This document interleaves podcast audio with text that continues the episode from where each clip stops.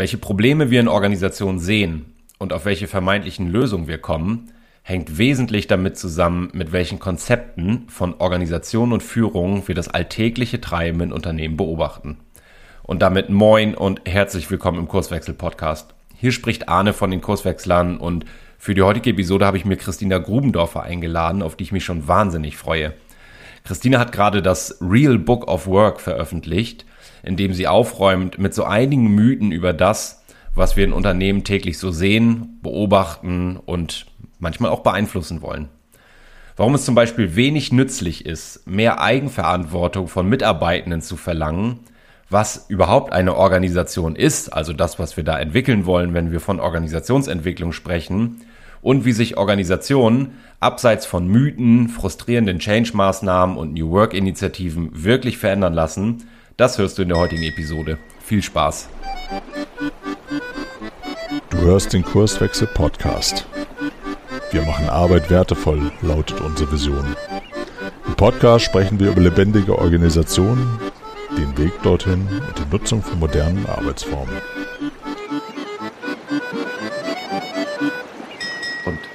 Starte mit. Manchmal sage ich, du kannst mich mittlerweile nachts um drei wecken und es kommt sowas raus wie Moin und herzlich willkommen im Kurswechsel-Podcast.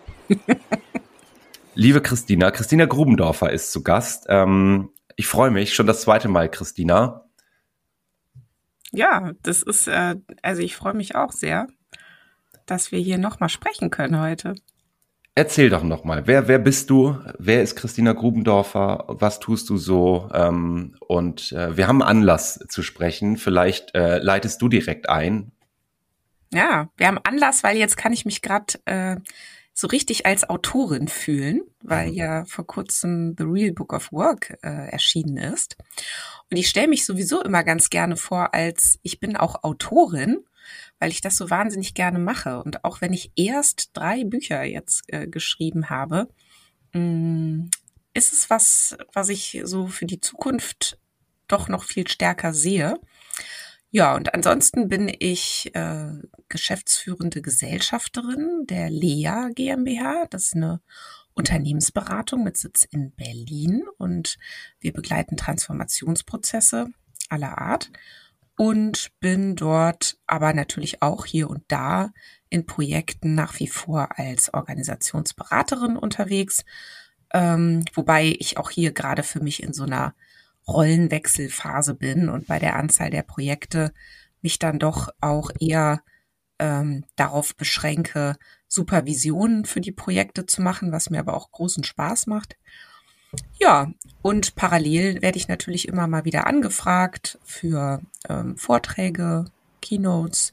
Das mache ich auch ein bisschen und ähm, begleite auch hier und da einzelne, äh, meistens Menschen, die irgendwo im Top-Management arbeiten, so als Sparringspartnerin und das teilweise auch über einen längeren Zeitraum. Mhm. Jetzt ist das, das große Thema, was wir beide teilen, äh, also ich, ich sage gerade groß, ich setze da mal eine Überschrift drüber, Arbeit. Also wir denken über Arbeit nach, sprechen über Arbeit, arbeiten in Arbeitskontexten. Dein Buch heißt The Real Book of Work. Mhm. Auch da finde ich dieses Thema Arbeit wieder. Und jetzt, ich starte mal mit einer etwas äh, frechen Frage. Ähm, ist nicht das erste Buch, was ich so gefunden habe, in dem man sich über naja, dann auch die neue Arbeitswelt. Ich will jetzt nicht all diese Buzzwords nennen, die da so ähm, benutzt werden, um diese neue Arbeitswelt zu beschreiben. Dein Buch heißt The Real Book of Work. Mhm. Das sind große Töne, könnte ich behaupten. Also was ist The Real Book? Warum The Real Book? Wofür hast du dieses Buch geschrieben? Ja. Ähm, ja, vielleicht erstmal äh, The Real Book of Work ist ja etwas, was vielleicht, weiß nicht, bist du bist du Musiker auch oder äh, ähm, wenig, wenig. Ah, okay. Ich höre ich höre Musik, sonst habe ich keine Ahnung. Na, weil ähm, ich sag mal, Musiker, Musikerinnen, äh, die würden natürlich sofort sagen, oh wow, ein Real Book, ja. Ähm, denn ähm, Real Books sind tatsächlich die meistgelesenen äh, Bücher der der Jazzpraxis oder auch, ähm, ja, sie waren einfach in den 70er, 80er Jahren sind sie ähm, aufgekommen und wurden eigentlich gehandelt wie heiße Ware. Denn äh, dort wurden eben Stücke äh, so aufbereitet, dass Musiker und Musikerinnen ähm, auf ihren ganz verschiedenen Instrumenten einfach zusammenkommen konnten und zusammen spielen konnten. Und das war natürlich ganz, ganz wertvoll. Ne? Das heißt, der Begriff hier, die waren transponiert, ähm, äh, die Stücke. So. Und die Realbooks, ähm, ja, sind einfach wahnsinnig erfolgreich geworden und das Interessante war, es gab aber auch immer so einen Mythos ähm, äh, oder so sowas äh, Geheimnisvolles äh, drumherum, denn keiner wusste eigentlich so richtig, wer hat denn das Ding gemacht, ja, und man mhm. konnte es auch erstmal gar nicht offiziell kaufen, sondern man bekam irgendwoher mal so eine Kopie oder so. und das, ähm, was uns dann aber tatsächlich äh, das, den äh, Ausschlag gegeben hat, das auch zu nehmen, war, es war eben so eine Stückesammlung. So. Und wir fanden das als Titel so wunderbar, weil es eben auch in unserem Buch, und ich sage ja auch unser, weil ich habe ja auch eine Co-Autorin, Christina Ackermann, die die die wirklich ganz wunderbare Infografiken und Illustrationen ähm, in dem Buch gemacht hat. Ähm, für uns war es eben so passend, weil wir wollten so die Stücke der Arbeitswelt äh, sammeln und sagen, welche Stücke, welche Lieder auch als Metapher für Narrative werden eigentlich im Moment in unserer Arbeitswelt immer wieder erzählt. Und was richten die eigentlich an? So, und da ähm, bin ich dann eben auch hoffentlich schon bei der Antwort auf deine zweite Frage, wofür braucht es jetzt so ein Buch? Ähm, weil Organisationen gefährlich sind. Mhm. Und weil man das wissen sollte und weil man, wenn man es mit Organisationen zu tun hat, eben besser wissen sollte, wie die Dinge eigentlich funktionieren. Und wir immer wieder über die, ja, ich sag mal, 20, 25 Jahre jetzt unserer Berufserfahrung eben immer wieder merken, dass gerade Menschen, die in Organisationen in Führungsrollen sind oder auch in Gestaltungsrollen sind, ganz häufig ähm, eher ja Konzepte haben, wie so eine Organisation funktioniert, äh, wo man sich fragen kann, wie nützlich sind die eigentlich, ja, mhm. da, da so drauf zu schauen. Und ähm, genau, und kann ich jetzt natürlich noch ewig ausholen, aber vielleicht noch ein Satz. Nur, ähm, das ist ja schon wirklich spannend. Ne? Wie kann das gelingen? Wir haben es eigentlich in unserem ganzen Leben ständig und überall mit Organisationen zu tun, nicht nur in, im Arbeitsleben, ja. Und trotzdem ist es so eine weitestgehend unbekannte ähm, Spezies. Ja, und das ist relativ schnell auch erklärt, warum das so ist, denn wenn man mal so in die Studiengänge oder Ausbildungen guckt, dann beschäftigen sich die wenigsten mit, ähm, mit Organisationstheorie. Mhm. Und es gibt also gar keinen Grund, im Nebel rumzustochern. Es ist eigentlich äh, gut erforscht. Es gibt tolle Theorien äh, wie Organisationen funktionieren und mit denen lässt sich wunderbar auf die Praxis schauen. Genau.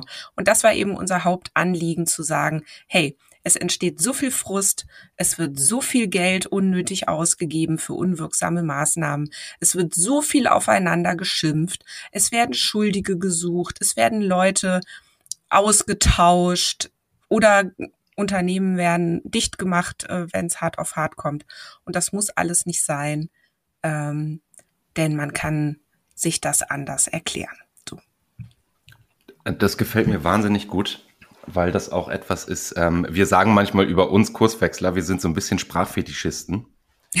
ähm, also uns geht's auch so, wenn, wenn wir mit Menschen sprechen in den Unternehmen, mit denen wir so zu tun haben, dann werden da auch große Worte benutzt. Du hast jetzt das Wort der Organisation benutzt. Ich nenne noch mal ein paar. Strategie ist oft ein großes Wort. Führung ist ein großes Wort und ähm, das, oder nicht das erste, aber somit das erste, was wir häufig machen, ist mal zu fragen, was meinst du denn eigentlich, wenn du Führung sagst zum Beispiel? Mhm. Und das ist spannend, was da, du hast jetzt von Konzepten gesprochen, was uns da so Konzepte begegnen und wir stellen häufig fest, die Organisationen, die wir dann auch beobachten, die verhalten sich, ich mache das mal äh, bewusst etwas unscharf, oft so, wie die Konzepte äh, aussehen derer, die diese Organisation gestalten. Ja, genau. Und da fängt es ja oft schon an. Also wie mhm. gucke ich eigentlich auf so eine Organisation? Und wenn ich Probleme beobachte, was habe ich eigentlich für Ideen und Ansätze, um mir das zu erklären? Genau. Ja. Und ich würde mit dir gern mal einsteigen. Also so ein Begriff wie, ich habe jetzt bewusst Führung genommen, weil ich jetzt auf das, äh, auf den Begriff der Organisation kommen möchte, den hast du auch gerade schon genannt. In vielen Unternehmen ist das ja, na, ich habe mal diese, dieses, diese Vokabel des Flutschbegriffs aufgegriffen. Also ein Flutschbegriff, mhm. der immer wieder benutzt wird und jedem so irgendwie durch die Finger rutscht, aber es ist selbstverständlich, über Organisation zu sprechen. Zum Teil gibt es Abteilungen, die sich mit Organisation befassen, also Personal- und Organisationsentwicklung ist oft sowas. Und ich würde dir mal die Frage zuwerfen, also genauso wie wir das sonst auch machen, was meinst du denn, wenn du Organisation sagst oder anders äh, Organisation, was ist das eigentlich? Mhm. Ja, vielleicht können wir uns ja darüber annähern, was es erstmal nicht ist. Ne? Also, hm. ähm, weil es gibt ja die verschiedensten Versuche, eben Organisation zu definieren. Und da sind ja ähm, Analogien sehr naheliegend. Ne? Einige sagen, ja, das ist wie so eine große Familie. Andere sagen, ähm, ja, das ist eben äh, die, die Summe aller Menschen, die da, die da arbeiten äh, für, für so ein Unternehmen zum Beispiel. Oder das ist so die Summe aller Teams. So. Mhm. Und da würden wir eben sagen, nee, das ist es alles nicht, sondern es ist was ganz eigenes. Und das ist auch die erste ganz, ganz wichtige Erkenntnis, erstmal überhaupt zu sagen, ah, da ist eine Organisation. Also da geht's ja überhaupt schon los, da überhaupt mal hinzugucken und zu sagen, das ist was ganz Eigenes und das ist was Lebendiges und das hat etwas, äh, das hat einen ganz eigenen Charakter.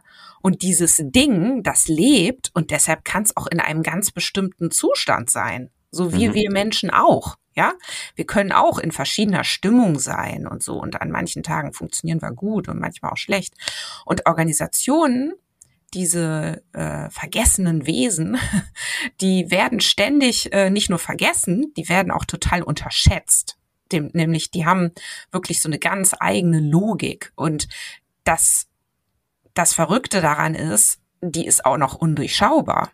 Also das heißt, ähm, es lässt sich einfach nicht wirklich ähm, messen oder es lässt sich auch nicht komplett durchleuchten, wie denn nun genau diese Organisation funktioniert. Und jetzt kommt noch hinzu, dass jede Organisation und so wie, wie wir Menschen auch wieder wirklich sehr individuell ist und ganz eine ganz eigene Funktionslogik hat, die ist, die sie sich so über die letzten Jahre, die sie existiert, ähm, eben auch erarbeitet hat und aufgebaut hat und und jetzt kommt noch hinzu, dass die sich wahnsinnig wehrt gegen Veränderungen. Also, weil wenn die nämlich einmal so richtig so läuft und so funktioniert, dann, dann, dann läuft die und läuft die und läuft die und dann sagt die sich, nee, Moment mal, das, es, es läuft doch. Wieso soll ich denn, wieso zum Teufel soll ich mich verändern? Ja, und da wehrt die sich gegen. Wenn da jetzt jemand kommt und sagt, so, du bist jetzt aber nicht mehr zeitgemäß und ähm, du bist zum Beispiel nicht innovativ genug oder so, oder du bist uns zu teuer, dann sagt die Organisation, huch, ja, also so. Und ich finde es, also erstmal, du merkst schon so, wie ich da so drüber rede, ist, ich finde es total hilfreich, sich das wirklich wie so ein, wie so ein eigenes Wesen ähm, vorzustellen. Und natürlich könnte man jetzt in der Fachsprache sagen, es ist ein komplexes soziales System, ja. Aber mhm. ähm, das ist ja äh, genau, da, das hört man dann als Führungskraft und denkt sich, ja, so what? Was ist das bitte? Ja, so. Und deswegen finde ich das erstmal total hilfreich, äh, zu sagen, das ist so ein eigenes Wesen. So. Mhm. Und, und vielleicht noch, ähm, vielleicht noch so eine Sache, die, die ich oder wir eben auch sehr, sehr hilfreich finden, ist zu sagen, so eine Organisation ist eben auch ähm, wie so ein Spiel, ne? Wie so ein Spiel und das ist ein Spiel, das nach ganz bestimmten Spielregeln gespielt wird. Und das Spiel, das kann auch ganz schön hart sein, das kann auch grausam sein. Das ist also nicht immer nur kuschelig und schön. Ähm, und diese Spielregeln, die sind eben auch häufig ähm, noch mal ganz anders als all das, was man vielleicht eigentlich gerne über sich sagen würde. Äh, also während Während, ne, wenn man so Werte oder sowas, ähm, ich meine, Werte ist ja bei euch auch äh, ein wichtiges Thema. Mhm. Ähm, aber ne, wenn man dann so, so Werte formuliert und sagt, ja, wir sind so, wir sind total, ähm, weiß ich nicht, auf Augenhöhe oder wir sind so, gehen so ganz wertschätzend miteinander um, dann ist das so die eine Seite. Und dann kommt so die Organisation und hat so Spielregeln und die sind dann wohl möglich, ähm, sobald du Führungskraft bist, musst du bei uns total deine Ellbogen ausfahren, sonst bist du gleich wieder weg vom Fenster und sowas, ja. Und ähm, genau, und da sind wir, glaube ich, schon ganz nah dran an diesem, was ist denn überhaupt so eine Organisation? Also hoffe ich zumindest, dass ich da schon so ein bisschen so ein Bild. Ja, ich, ich, ich, teile, ich teile das sehr. Ich bleib trotzdem mal bewusst so in der Rolle des äh, naiven Fragenstellers ja. Ich könnte ich könnte jetzt doch sagen, also was ist eine Organisation? Und so das klassische Konzept, äh, will ich mal behaupten, ist, ich mache so Aufbau- und Ablauforganisation. Mhm. Also beschreibe, beschreibe mal, äh, welche Bereiche es so gibt, welche Abteilungen, mhm. äh, womit sich Teams beschäftigen sollen. Und dann mache ich Prozesse, in denen steht, wie das alles passieren soll. Und dann brauche ich Personal, Mhm. Und die sollen eben ihren Job machen und wenn sie das nicht tun, dann mache ich äh, Mindset-Therapie.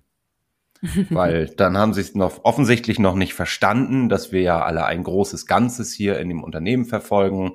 Mhm. Und ähm, du hast Werte angesprochen, dann haben sie offensichtlich, offensichtlich noch nicht die richtigen Werte.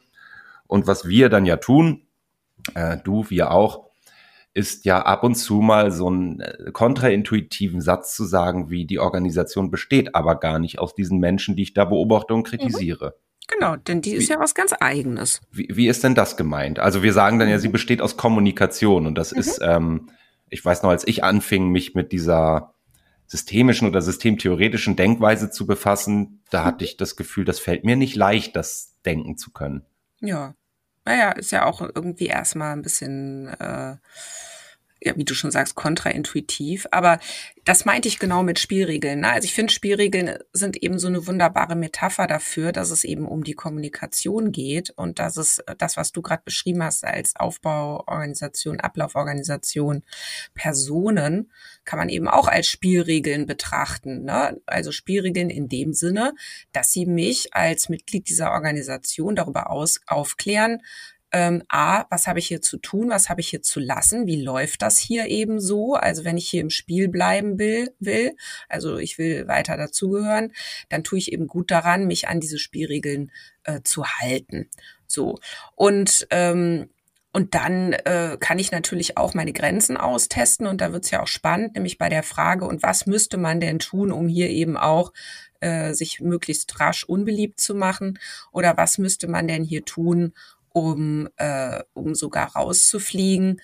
Und dann äh, sind wir eben bei diesen, äh, bei diesem ganzen Thema Spielregeln als Erwartungserwartung. Ist mhm. da wieder so ein Fachwort, das du ja auch kennst, denke ich. Aber mhm. ne, so dieses, ähm, äh, was glaube ich also äh, ist hier jetzt opportun? So. Und in diesem ganzen Spektakel äh, muss ich dann jetzt meine Leistung erbringen. Ja, das heißt, ich bewege mich hier auf einem, also es ist wirklich wie so ein Geländerennen jeden Tag, ne? Also ich, oder wie so ein, wie so ein Lauf durch einen Dschungel. Ähm, und das Tolle ist, die Leute, also die meisten Leute, die in Organisationen arbeiten, die können das auch total gut. Ja, also die, ähm, die können sich wahnsinnig gut an all diese Erwartungen halten und das sogar ohne, dass sie das alles total bewusst überhaupt mitkriegen würden oder reflektieren. Also da ist der Mensch als soziales Wesen wirklich toll, ne? Was er da so mhm. in der Lage ist, ne? Das alles mit zu, in Betracht zu ziehen. Und ähm, und ich möchte ja noch ergänzen, du hast ja diese drei Kategorien gerade genannt, ne? Äh, könnte man jetzt die Kultur noch dazu addieren, ne? die ja auch noch ganz eigene Regeln sind in Organisationen. Mhm. So. Und jetzt kommen wir natürlich, ich glaube, darauf willst du ja auch hinaus, ne? Du hast ja gerade schon so ein bisschen ketzerisch gesagt, ja, und dann läuft es nicht so und dann müssen wir irgendwie die Mindsets verändern. Und da könnte man eben sagen, na ja, aber wenn man das jetzt mal ernst nimmt, zu sagen, es sind doch die Spielregeln, die so eine Organisation in ihrer ganz eigenen Struktur und Verfasstheit ausmachen, dann wäre es doch auch eine gute Idee, sich, bevor man jetzt irgendwas da verändert, erstmal anguckt, was sind denn das überhaupt so für, für Spielregeln? Vor allen Dingen auch rund um vielleicht ein Problem, das ich jetzt betrachten möchte.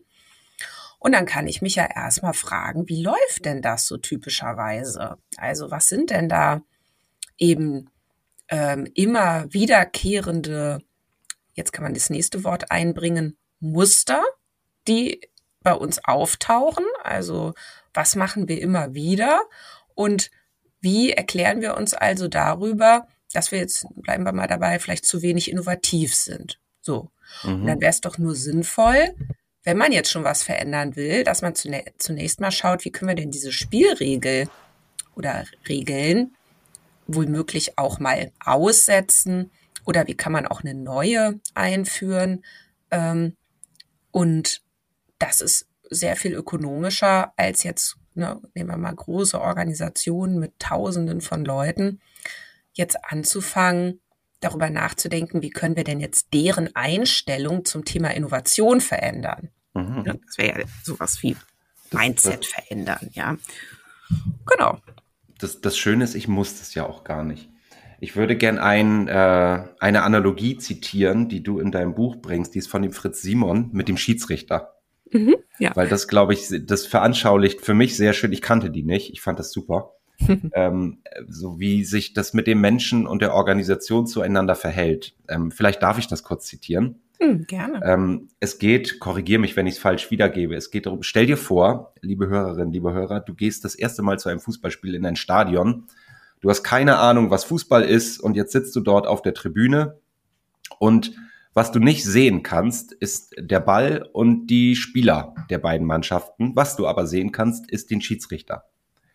Und jetzt beobachtest du dort einen Menschen, der äh, über diese Rasenfläche wie so ein aufgescheuchtes Huhn offensichtlich hin und her läuft und wild gestikuliert und dann mal in seine Trillerpfeife bläst und du fragst dich, ist denn der wahnsinnig geworden? Und äh, ich erweitere diese Analogie mal. Ähm, stell dir vor, das ist deine erste Erfahrung. In der nächsten Woche gehst du wieder hin, da ist ein anderer Mensch, der diesmal Schiedsrichter ist und der tut genau das Gleiche. Und jetzt denkst du, hier sind ja lauter Verrückte. Also wenn nächste Woche wieder so einer kommt und der verhält sich auch, was ist denn? Die Leute muss man doch irgendwie mal, die müssen doch mal ihr Mindset ändern. Und dann geht sozusagen das Licht an und du siehst plötzlich den Ball und die Spieler und stellst fest, ach, der Schiedsrichter verhält sich zu dem Spielgeschehen. Also je nachdem, was die Mannschaften machen, wie die Regeln dieses Fußballspiels sind und so weiter. Und dann komme ich ja da drauf, so geht's, glaube ich, der ist gar nicht verrückt, sondern der verhält sich total vernünftig, weil er diese Rolle Schiedsrichter hat. Mhm. Und dann, ich habe extra den zweiten dazu erfunden, kann ich ja sagen, jetzt ist es egal, was der erste oder zweite für ein Mindset hat, sondern sie füllen ihre Rolle aus. Und äh, um diese Analogie zu benutzen äh, und in unser Gespräch mal so mit einzuführen, äh, wenn ich jetzt das Gefühl habe, das ist kein gutes Verhalten, was ich da beobachte, dann muss ich ja nicht die Einstellung des Schiedsrichters verändern. Ich glaube, in dem Buch schreibst du, es könnte sein, dass das ein Rassist ist. Mhm. Ja, wenn ich das wüsste, würde ich vielleicht moralisch sagen, okay, das will ich nicht, der soll nicht Schiedsrichter sein, aber das Schöne für die Organisation sozusagen das Fußballspiel ist, für den betrieblichen Ablauf ist es erstmal nicht wichtig. Mhm. Genau, das Beispiel ist natürlich jetzt ein bisschen äh, schwierig. Also da muss ich natürlich sehr, sehr deutlich sagen, dass ich äh, Rassismus wirklich verachte. Ähm, genau, aber ich habe das Beispiel gewählt, um es eben wirklich so deutlich zu machen, ne, dass einfach das, was ein, eine Person denkt, erstmal nicht Business der Organisation ist, es sei denn, es wird natürlich dann sichtbar und stört. Ne? Und dann kann man sich selbstverständlich als Inhaberin eines Unternehmens zum Beispiel auch gegen so eine Person entscheiden. Aber man hätte wahrscheinlich Schwierigkeiten, es arbeitsvertraglich zu begründen. Ja, also mhm. man müsste wahrscheinlich irgendwelche anderen Gründe finden, warum man sich jetzt dieser Person entledigen möchte. So, aber das ist ja nochmal ein anderes Thema. Ähm, genau, aber was ja dieses Beispiel hier so schön zeigt, ist, dass äh, wir uns verhalten, gerade in Organisationen, und ich finde, das ist der Augenöffner überhaupt, eben über den Kontext dieser Organisation mhm. erklären, über das Zusammenspiel mit den anderen, über, man könnte auch sagen, die Interaktion, über die Beziehung, über die Kommunikation, also über alles, was irgendwie so dazwischen und drumherum passiert. Und nicht über, nicht primär, nicht, nicht mhm. nichts falsch, sondern nicht primär über Glaubenssätze eines Menschen über ähm, Fähigkeiten, Kompetenzen, ähm, Vorlieben, Motivationen und so weiter. Selbstverständlich spielt auch all das eine Rolle. Gerade, also wenn ich jetzt, ne, nehme ich mal, ich nehme mal ein bestimmtes Problem, suchen wir uns mal eins aus. Es gibt irgendwie ein Team und dieses Team ähm, hat mit äh, der Führungskraft Probleme. So, und mhm. das Team lehnt sich jetzt gegen diese Führungskraft auf und das wird total hochgekocht und ähm, die Organisation sagt, uiui, ähm, da müssen wir jetzt aber mal genauer hingucken und jetzt gucken wir uns diesen Fall mal an. So, und dann kann es natürlich sein, dass man in diesem ganzen Prozess feststellt, aha, ähm, das wäre auch vielleicht ganz gut, mit dieser Führungskraft mal an ihrer Einstellung zum Thema Teamführung oder so zu arbeiten. Mhm. Ja, dann kann das selbstverständlich auch ein guter, ein guter Weg sein, äh, so ein Problem aus der Welt zu räumen. Aber wenn wir auf organisationale Probleme schauen, also ne, die Organisation ist, hat vielleicht ähm, das Gefühl, sie, es wird das Potenzial gar nicht richtig ausgeschöpft. Ja, man könnte mehr Wertschöpfung betreiben oder man könnte Kosten einsparen, man könnte neue Kunden gewinnen, man könnte neue Märkte erobern, man könnte äh, neue Produkte entwickeln, mehr als jetzt, ne, und so weiter. Dann sind das, sage ich mal, Herausforderungen oder Probleme, die kann man nicht an die einzelnen Beteiligten dranhängen, sondern dann muss man sich nämlich wirklich fragen, ähm, wie sind wir hier organisiert? Ne? Also sprich, wir gucken auf unsere Spielregeln, wir gucken auf unser Miteinander, wir gucken auf unsere Abläufe, Prozesse, Regeln und fragen uns, wie muss man das umorganisieren, damit die Wahrscheinlichkeit steigt, dass wir eben neue Kunden gewinnen zum Beispiel. Ne? Und und nicht, wie müssen wir unsere Leute schulen, dass die jetzt irgendwie endlich mal eine positive Einstellung zum Thema Akquise oder sowas haben. Mhm. Das kann man natürlich auch anschauen, aber ja, das ist doch ähm, wesentlich unökonomischer. Und, und das ist es. Also das war auch für mich so ein, so ein Game Changer. Wir haben eingangs beide, also jeder von uns in seinen eigenen Worten, äh, gesagt, die Konzepte, die ich habe über dieses Ding Organisation, sind oft maßgeblich dafür, welche Lösungen mir erstmal einfallen oder vermeintlichen Lösungen mir einfallen, wenn ich Probleme beobachte. Genau. Und wenn ich jetzt dieser Idee folge, ähm, du hast das so schön gesagt, eine Organisation, das könnte ja die Summe aller Menschen sein. Ähm, dann sehe ich ja in jedem Problem den oder einen Menschen als Ursache. Genau. Weil das so mein, das, das Konzept ist, was ich anwende. Und mit dieser Idee, die Organisation ist aber nicht die Summe aller Menschen, sondern vielmehr das, was zwischen den Menschen passiert, die Kommunikation am Ende, dann komme ich auf andere Gedanken. Richtig. Ne, so wie du, so wie du das gerade äh, geschildert hast. Also wenn ich diese Analogie, die benutze ich auch gerne, eine Organisation als ein Spiel zu betrachten, was den Menschen, die, die es braucht, um es zu spielen, selbstverständlich, aber natürlich dieses Spielbrett zur Verfügung stellt. Also ich könnte die Analogie übertragen und sagen, sowas wie eine Aufbauorganisation, das ist vielleicht das Spielbrett. Und dann gibt es Spielregeln, die, also die Prozesse, die, die Ablauforganisation. Ähm, und ich beobachte äh, dummes Spielverhalten, so würde ich es mal sagen. Dann ist ja die Frage, ob die Menschen sich dumm verhalten oder ob das Spiel dumm ist. Mhm. Genau. Und, und das finde ich diese entscheidende, das ist ja so diese systemtheoretische Perspektive auf Organisation. Du hast es ein komplexes soziales System genannt, ähm, was ich einen großen, großen Mehrwert finde, ähm, wenn wir einleiten mal diese Frage. Jetzt haben wir schon eine halbe Stunde über die erste Frage gesprochen, Christina. äh, was ist eine Organisation ähm, stellen? Verrückt. Ja, aber vielleicht, ja, aber es ist auch, finde ich, so der Kern, ne? Das ist auch so der Kern des Real Book of Work, zu einem anderen Blick auf organisationale Probleme einzuladen, nämlich zu einem Blick, der nicht immer die Menschen beschuldigt als defizitär, als falsch, als verkehrt, als, ja, Ursache für, für diese ganzen Probleme, sondern die eben, äh, also ein, ein, ein Blick auf Organisationen, der eher dazu einlädt, jetzt mal da ganz, ganz anders hinzuschauen, zu sagen, wie ist eigentlich ähm, unser Zusammenspiel hier organisiert und welche Spielregeln und Muster haben wir eigentlich und wie kann man an denen denn ansetzen, ja? Mhm. Und das heißt, ich erkläre mir die Probleme wirklich anders und dadurch, dass ich sie mir anders erkläre, komme ich natürlich auch auf ganz, ganz andere Ideen, wo man jetzt anzusetzen hätte. Mhm. Lass uns mal, lass uns mal, du beschreibst ein paar Mythen in deinem Real Book, jetzt wo ich es auch verstanden habe, also diese, diese Stücke, die dort gespielt werden. Mhm. Ähm, es gibt ja diese Stücke, die gerade sehr trenden in der Arbeitswelt, ob das New Work ist, ob das Agilität ist. Ähm, ich überspringe die mal, weil die haben wir, die hast auch du in deinem Lehr-Podcast ja schon sehr, sehr intensiv äh, behandelt. Ich möchte mal eins nehmen, was mir gerade sehr äh, aktuell wieder häufig begegnet. Mhm. Ähm, das spielt auch so ein bisschen mit rein, was du eingangs gesagt hast, dann werden Werte formuliert, wie sich die Menschen zu verhalten haben. Und was ich da oft drin finde, ist sowas wie mehr Verantwortung bitte. Ja. Die Leute nehmen keine, übernehmen keine Verantwortung. Und was ich sehr cool fand, als ich äh, den, dieses Stück in deinem Buch gelesen habe, dass du sehr klar schreibst, also so klar, wie ich es, glaube ich, noch nie gelesen habe, die Grundidee von Organisation ist eigentlich das Gegenteil von Verantwortung. Mhm. Wie ist das denn gemeint?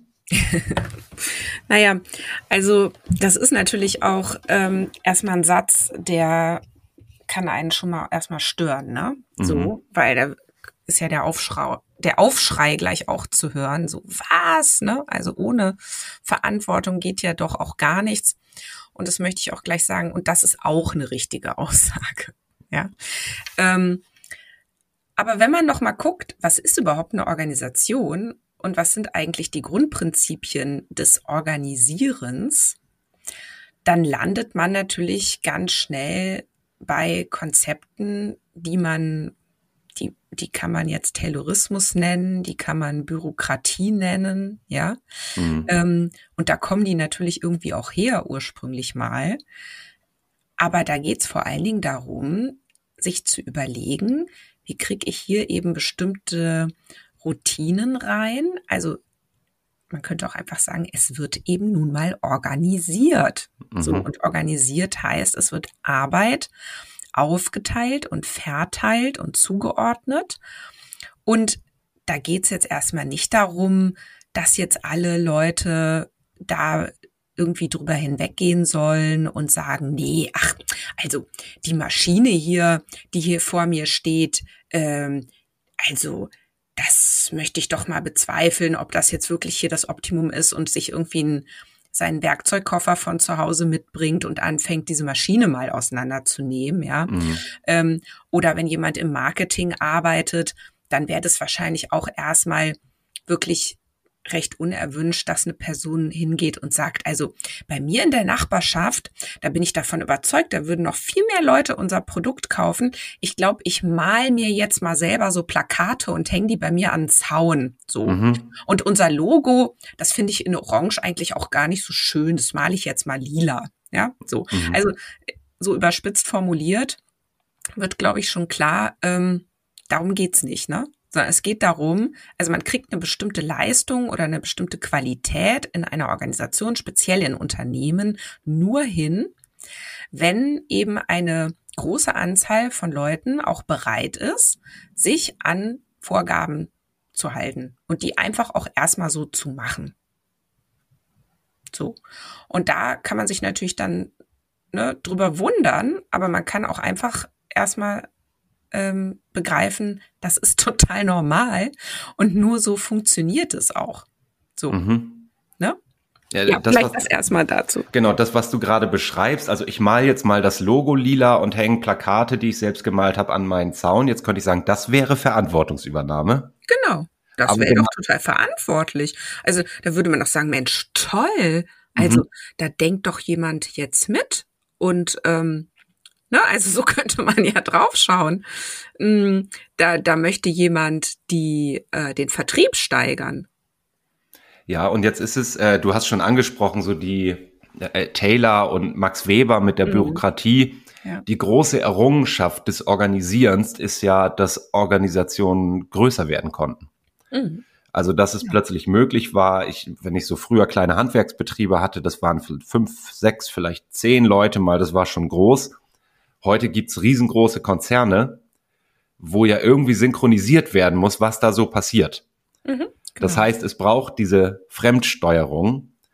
Und jetzt ist es ja auch so, jetzt sind wir schon zum Teil sehr theoretisch unterwegs. Ich führe noch mal einen Begriff ein, mhm. der sich auch so aus unserer Systemtheorie ergibt. Äh, durch meine Mitgliedschaft in der Organisation, also in der Regel unterschreibe ich ja einen Arbeitsvertrag, ähm, willige ich ja ein, dass ich dieser Fremdsteuerung auch Folge leiste. Mhm, genau. Also wenn da drin steht äh, in der Stellenbeschreibung, ich bin Mitarbeiter im Vertrieb, dann heißt das, um die Produktion musst du dich nicht kümmern. Genau. Also ist das ja organisierte Verantwortungsabnahme, könnte man sagen. Ja, total. Da mach du dir mal keine Gedanken drüber, äh, welches IT-System wir hier nutzen. Das haben wir hier schon geregelt, ja. Und du musst jetzt auch nicht jedes Mal wieder dir neu überlegen, ob jetzt das Papier das Richtige ist oder das Konferenztool, das wir hier nutzen oder du eigentlich lieber gern anderes hättest. Das, da haben wir auch gar keine Zeit für, ja. Da mach du mal schön, was wir hier dir sagen. So. Mhm. Und ähm, das ist natürlich total unschick. Also das ist ja auch vieles, wo viele dann sagen, naja, also das blenden wir aus. Ja, mhm. wir blenden eigentlich aus, dass wir den ganzen Tag lang Dinge tun, die wir eigentlich doof finden mhm. oder die wir sonst nie freiwillig tun würden, wenn wir irgendwie kein Geld dafür bekommen würden. Oder wir blenden eben auch aus, dass äh, also diese vielen, vielen lästigen Sachen, die uns echt auf den Wecker gehen, ähm, da, das können wir bis zu einem gewissen Maß äh, wirklich gut gut ausblenden. Ja, mhm. und und wenn man sich aber mal klar machen würde, in was für einer Mühle man da eigentlich ist, da wird man ja auch schnell sehr unzufrieden. Deswegen ist es auch sehr sehr entlastend, das auch auszublenden. Ja, ja. aber da ist Eigenverantwortung weder nötig noch gewünscht. Erstmal. Genau, und das finde ich, das finde ich wichtig, mal herauszustellen. Und das ist, äh, das ist sogar was Gutes für die Organisation. Ja. Genau. Weil du, du beschreibst das so schön in dem Buch auch, was Organisationen dadurch können, ist etwas, was Menschen nicht können, nämlich gleichzeitig nach links und nach rechts gehen. Ja, genau. Also während äh, der Vertrieb wahnsinnig umtriebig darin ist, neue Aufträge zu generieren und irgendwie naja, für, für mehr Arbeit zu sorgen, kann, mir fällt kein gutes Beispiel ein jetzt, ne? Ja, kann die Entwicklung erstmal sich in Ruhe Zeit nehmen, das neue Produkt zu entwickeln. Ja, ja. genau. Schön. Und die anderen verkaufen das, was gerade da ist. So. Und da hätte ein Mensch alleine gehörig Schwierigkeiten, das so mhm. hinzukriegen. Ne? Und das ist eben das Tolle an Organisationen. Dafür, dafür gibt es sie. Das macht sie aus. Sie koordinieren die Handlungen von ja mitunter zigtausenden von Akteuren. Mhm. Und, und jetzt können Organisationen noch was ganz Tolles. Und da passt es ganz gut, dass du angefangen hast, diese Organisation mal als was Lebendiges zu betrachten. Denn wenn wir jetzt mal festhalten, organisieren ist eigentlich systematisches Verantwortung abnehmen und eben mhm. das Gegenteil von Eigenverantwortung dann lässt sich ja dennoch wahnsinnig viel Eigenverantwortung beobachten in Organisationen. Richtig. Ja, ganz genau. Weil, und das ist ja dann die andere Seite der Medaille, gar nicht alles organisiert werden kann. Mhm. Ne? Und dafür ist eben die Welt dann doch zu komplex. Und dafür sind eben auch Organisationen, sind ja auch immer eingebettet in einen bestimmten Kontext, in einen Markt oder in Märkte. Und müssen ja auch immer wieder äh, diese äh, Beziehung zu ihrer Umwelt nicht nur beobachten, sie müssen sie gestalten und das müssen sie auch tun, damit sie überleben. So, und das heißt, es wird immer, es gibt jeden Tag kleine, aber auch viele große Dinge, die, ähm, die lassen sich nicht, lassen sich nicht organisieren. Und durch jede, durch jede Regel, handle ich mir ja auch wieder ein gehöriges Maß an Komplexität ein. Mhm. Denn äh, mit, ne, also das merkt man dann, wenn man eine Regel einführt und dann beobachtet, was passiert denn jetzt? Und dann äh, dauert es nur eigentlich einen Tag oder so, dann hat man schon wieder die Ausnahme und merkt, ah, okay, was machen wir denn jetzt damit? Und wie ist es denn jetzt aber, wenn es so rumläuft oder wenn das und das passiert? Ach, das haben wir ja gar nicht bedacht. So. Und dafür braucht es jetzt natürlich die Eigenverantwortung der Organisationsmitglieder, die das dann nämlich im Einzelfall auch dann schon hinkriegen. Mhm. So. Und die dann teilweise ja auch äh, Dinge tun, die sogar gegen die Regeln sind und die sich damit offiziell eigentlich total, ja, wie soll ich sagen, in Gefahr bringen, nämlich ihre Mitgliedschaft zu verlieren.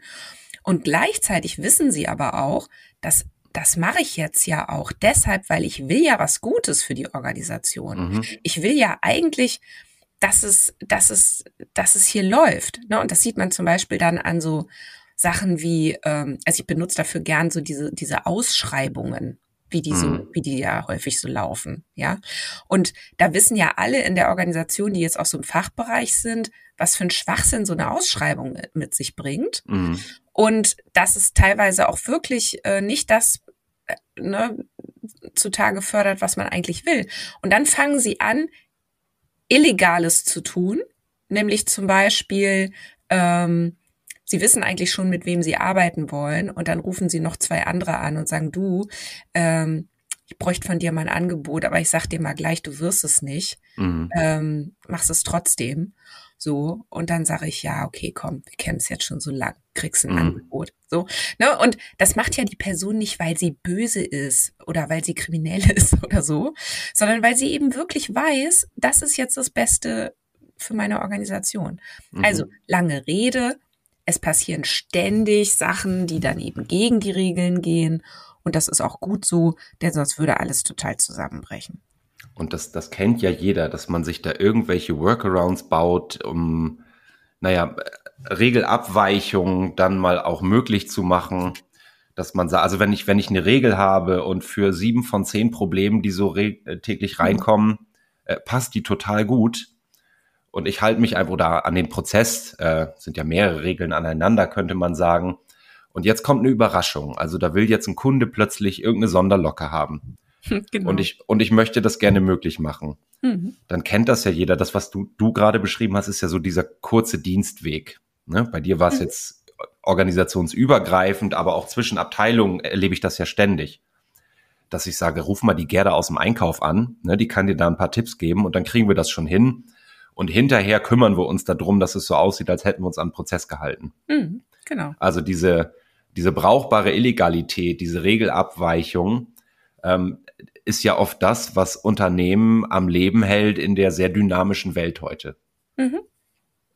Genau. Und das kann dann eben manchmal klappen und manchmal nicht. Und ich habe ja in meinem Buch auch so eine schöne Geschichte, das ist eine meiner Lieblingsgeschichten von einer Taube, von einer toten Taube, die in der mhm. Auffahrt eines Unternehmens liegt und sich der Geschäftsführer da wirklich, ja, dran auf, also er regt sich wirklich sehr drüber auf und, und, und, ähm, und nimmt es eigentlich als Zeichen dafür, dass äh, keine Eigenverantwortung da ist in seinem. Unternehmen mhm.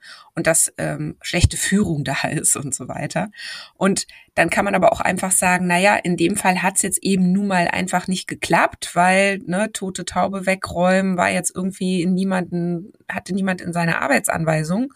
Und es hatte aber auch niemand die Idee, ähm, wenn ich die jetzt wegräume, dann ist mein Kunde vielleicht glücklicher oder so. Und dann klappt's eben halt auch manchmal nicht mit der Eigenverantwortung, ja. Äh, und es wäre vielleicht auch sogar ein Regelbruch gewesen für irgendjemand, der vielleicht mhm. dort im Schichtbetrieb arbeitet und vielleicht sich dachte, oh nee, ich muss jetzt meine Karte stempeln in den nächsten fünf Minuten. Ich habe jetzt auch einfach keine Zeit, dieses Ding da wegzuräumen. Ja, ja man stelle sich vor, der würde noch einen Unfall haben dabei. Ja, oh je. Man müsste genau. fragen, was machst du denn da auf dem Hof? Da gehörst genau. du gar nicht hin. Was läufst du denn da rum, wo der LKW da um die Ecke kommt, ja? Mhm. Ähm, genau, ja. Und das, das, äh, ja, insofern muss man eben immer gut gucken, was passiert denn da und wie schlimm ist denn das jetzt nun wirklich? Mhm. Und was für ein Fass mache ich da jetzt auf? Ja, also ich, ich würde mal, ich versuche das mal irgendwie zusammenzubringen mit äh, vielleicht gelingt mir so ein schmissiger Satz, ich würde sowas formulieren wie, wie Eigenverantwortung äh, entsteht in Abwesenheit von Steuerung oder ja. der formalen Organisation oder man könnte sagen hinter dieser formalen Organisation. Ja, ähm, oder oft durch diese brauchbaren Illegalitäten, die dann auch, wir nennen das ja oft die Hinterbühne, die auf der Hinterbühne stattfinden. Mhm, ja. das, das Wesen von, äh, jetzt sage ich mal, formaler Organisation ist aber nun mal Steuerung. Ja. Ähm, das heißt, wenn ich nochmal so die, die Kunden von uns auch, die dann sagen, wir brauchen mehr Eigenverantwortung im Unternehmen, dann kann ich das nicht methodisch erzeugen. Richtig. No, und da ist diese mhm, Paradoxie drin, ähm, dass genau, ne, Eigenverantwortung einzufordern, beseitigt sie gleich wieder. So habe ich das mal so auf den Punkt gebracht. Denn äh, das ist so dasselbe Paradox wie äh, sei spontan. Mhm. Oder ähm, ne, die Ehefrau sagt zu ihrem Mann, ähm, ach Mann, ich, ähm, ich bin so traurig, dass du mir nie Blumen mitbringst. Mhm. Und wenn er es jetzt zukünftig tut, dann ähm, hat sie ein Problem, denn sie weiß immer nicht, macht er das jetzt nur, weil ich das gesagt habe. Aber eigentlich wollte sie doch, dass er sie, dass er aus freien Stücken Blumen mitbringt. Mhm. Ne? Und so, das ist, das ist das Dilemma dabei. Mhm. Ich, Christina, ich gucke gerade auf die Uhr. Äh, wir haben, äh, um uns so ein bisschen durchs Buch zu geleiten, wir haben einen deiner Mythen besprochen gerade. Es sind in Summe neun, glaube ich. Jetzt gucke ich mal, ich habe es ja. es, es sind neun Mythen, also neun Stücke, die du besprichst. Vielleicht nutze ich die Gelegenheit mal, um darauf zu verweisen. Mir macht es gerade wahnsinnig Freude, das zu lesen. Ich bin noch nicht durch. Ähm, und ein bisschen Werbung zu machen. Wir schaffen gar nicht mehr als diesen einen, glaube ich. Das macht aber nichts, weil es, das Buch ist ja käuflich erwerblich und jeder kann nachlesen. Was ja. ich vielleicht aber noch mal ein bisschen Zeit haben wir ja noch machen würde, ist dieses Thema Mythen ähm, mal ganz kurz abzuschließen. Also du räumst auf mit ganz vielen Narrativen, die so durch die Arbeitswelt kursieren und die oft nicht so wahnsinnig nützlich sind, wenn ich wirklich Probleme lösen will. Mhm, ja. ähm, du benutzt da das Wort Entmystifizierung. Ja. Jetzt, äh, was bleibt denn nach all dieser Entmystifizierung? Also du bist ja auch so ein bisschen Spaßbremse. Ne? Wir, wir ja auch manchmal. Also es ist ja schöner, wenn jetzt ein Berater kommen würde und sagt, ich habe das super Konzept und das musst du nur richtig umsetzen und dann sind alle deine Probleme weg. Ja. Also ja, ja, Spaßbremse auf der einen Seite und hoffentlich aber auch ähm, löse ich die Handbremse auf der anderen Seite, nämlich äh, sich mal die Freude zu machen, sich wirklich mit der eigenen Organisation auseinanderzusetzen und da mal zu beginnen, zu beobachten, was man da eigentlich alles sehen kann, wenn man mal anfängt, die Organisation zu beobachten. Mhm. Und äh, das ist ja hoffentlich, äh, gelingt es ja auch durch das Buch, da auch eine Freude äh, zu vermitteln. Und ja, aber klar, erstmal ähm, räume ich oder räumen wir da ja auch mit, mit sehr typischen Narrativen auf. Und ich glaube, wenn man die sich aber mal so anschaut, dann merkt man auch so, hm, ähm, das kann es ja eigentlich auch gar nicht sein. Ne? Also sowas, mhm. dass eigentlich alles, was irgendwie bisher da ist, wird abgewertet oder Macht und Hierarchie werden verteufelt. Äh, Führung ist auch doof ähm, Organisationen müssen Sinn stiften. Der Mensch ist im, im Zentrum. Wir alle müssen nach Reife und Entwicklung streben. Mhm. Ne? Und Veränderung ist total einfach. Da muss ich nur hier irgendwie den so und so Approach und die drei Schritte hier und fünf Prinzipien da und zack, haben wir's, ne? So. Mhm. Und ähm, also ich finde es, also ich finde, da fällt der Abschied eigentlich leicht von diesen, von diesen Narrativen. Und die Organisation wehrt sich ja sowieso. Ne? Also ich meine, das Spannende ist doch, dass bis auf wirklich wenige Organisationen, ähm, wo das vielleicht gelungen ist, aber sagen wir mal so, bis auf ganz wenige Ausnahmen haben wir überall noch ne, hierarchische Strukturen, Machtverhältnisse, Bürokratie, mhm. Silo-Denken und Führungskräfte gibt's auch noch. Und das, obwohl ja alle jetzt schon zig Transformationsprozesse hinter sich haben. Ne? Mhm. Und eben Agilität eingeführt haben und wieder ausgeführt eine, haben. Äh, ja, was ja, manchmal mhm. ja, manchmal nein und Purpose formuliert und Vertrauenskultur eingeführt und New Work und was auch alles. Und und es ist doch spannend, dass trotzdem überall noch diese diese hierarchischen Strukturen, Bürokratie, Silo-Denken und so weiter zu finden mhm. sind. Ne? Und wie kann man sich das eigentlich erklären? So und und vor allen Dingen ist es bringt es ja auch wahnsinnig viel Frust mit sich. Mhm. Das ist tatsächlich etwas, also diese Spaßbremser ist mir gerade aufgefallen, ist eigentlich falsch, weil so richtig Spaß äh, fängt es ja an zu machen, wenn Probleme wirklich gelöst werden. Ja, wollte ich gerade sagen. Durch ne? Organisationsentwicklung. Richtig. Und ich glaube, die Chance habe ich erst, wenn ich diese erste Enttäuschung überwinde. Genau dass all diese Narrative, und die kaufe ich ja gerne, weil das klingt so, na, so intuitiv richtig. Mhm. Werteprogramme und äh, das Mindset und alles, was du gerade genannt hast. Ähm, lass uns noch mal einen Blick werfen. So, was wartet denn auf die mhm. geneigten Leser und Leserinnen nach der Ernüchterung? Ja. Also wel welche Möglichkeiten haben wir denn wirklich, Organisationen zu gestalten oder zu entwickeln? Ja.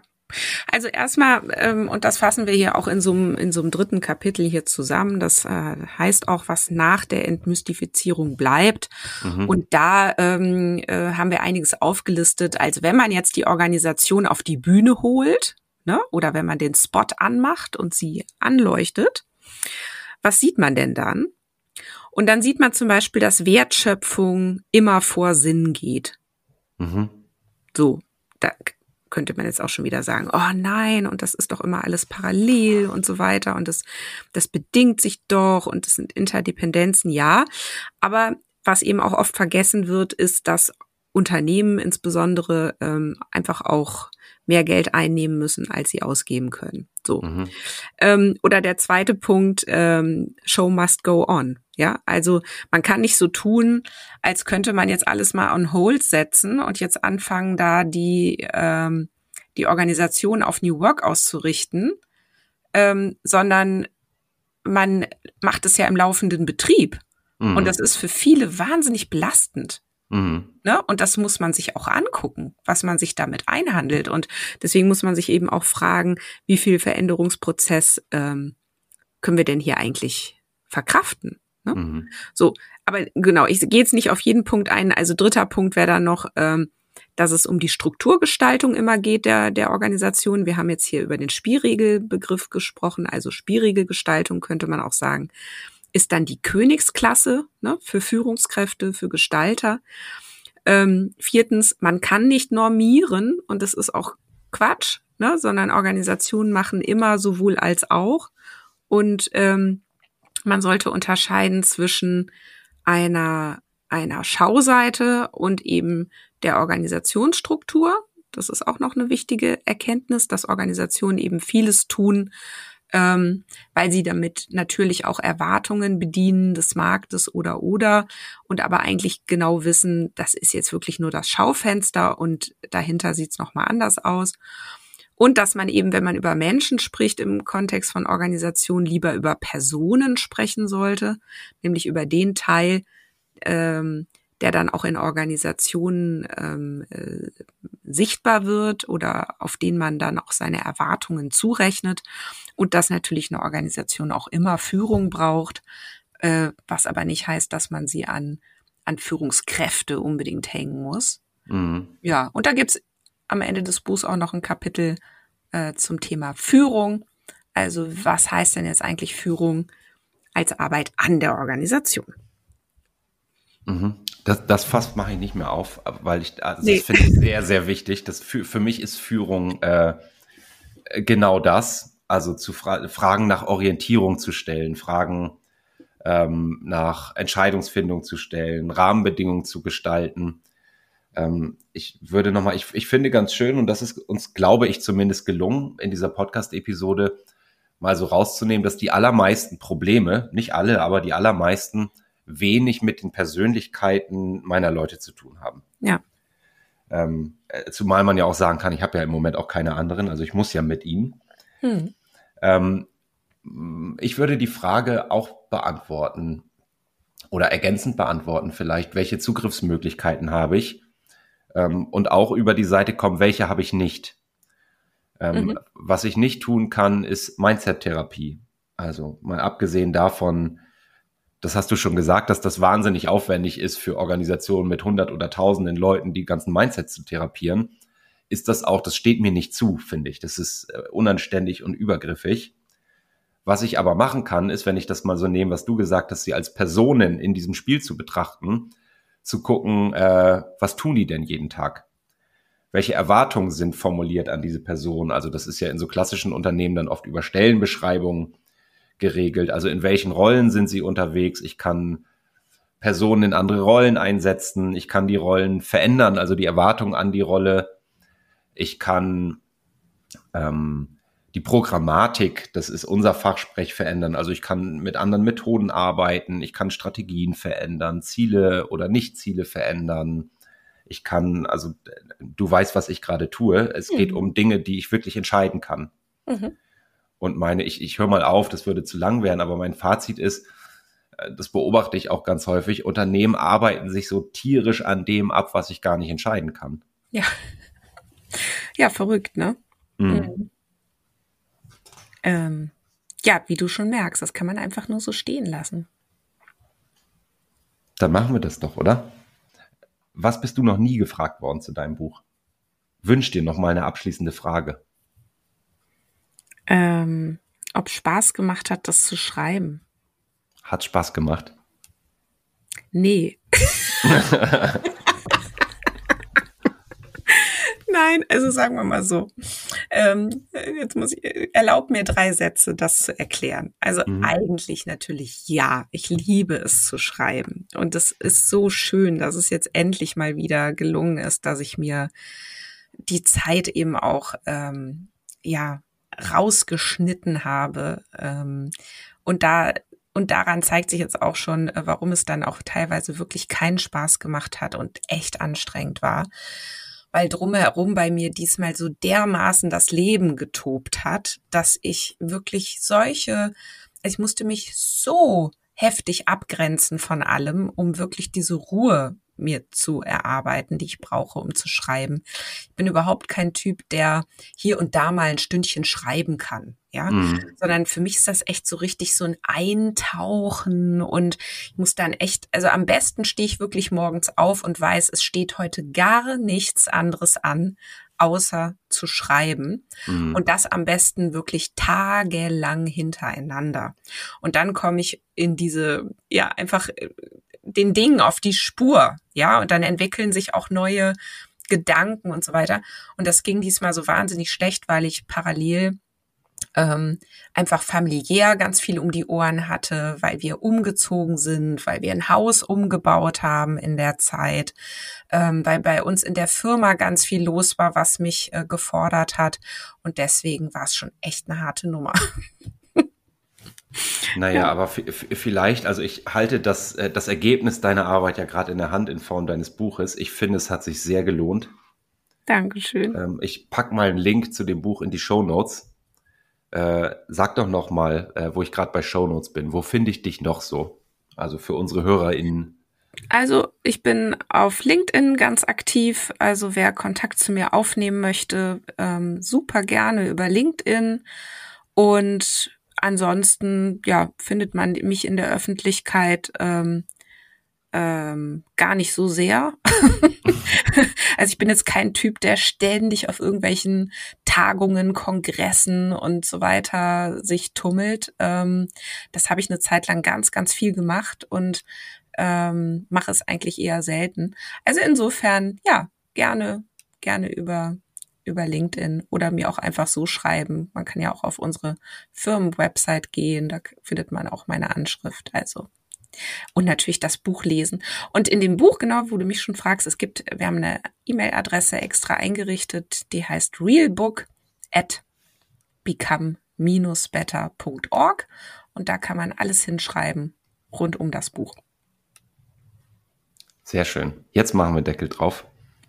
Christina, ganz herzlichen Dank, dass du dir die Zeit genommen hast. Ja, danke so, für deine schönen Fragen. So ein paar Einblicke in dein Buch zu lesen. Ich habe ja noch so, ich, ich glaube, es ist knapp die Hälfte sogar, die ich noch vor mir habe. Äh, ich freue mich sehr drauf. Also vielen Dank, nochmal dicke Empfehlung fürs Buch. Ähm, danke, dass du da warst. Ja, sehr gerne. Tschüss. Wir freuen uns auf dein Feedback und deine Themenwünsche. Melde dich gerne per Mail. Die Adresse lautet podcast.kurswechsel.jetzt.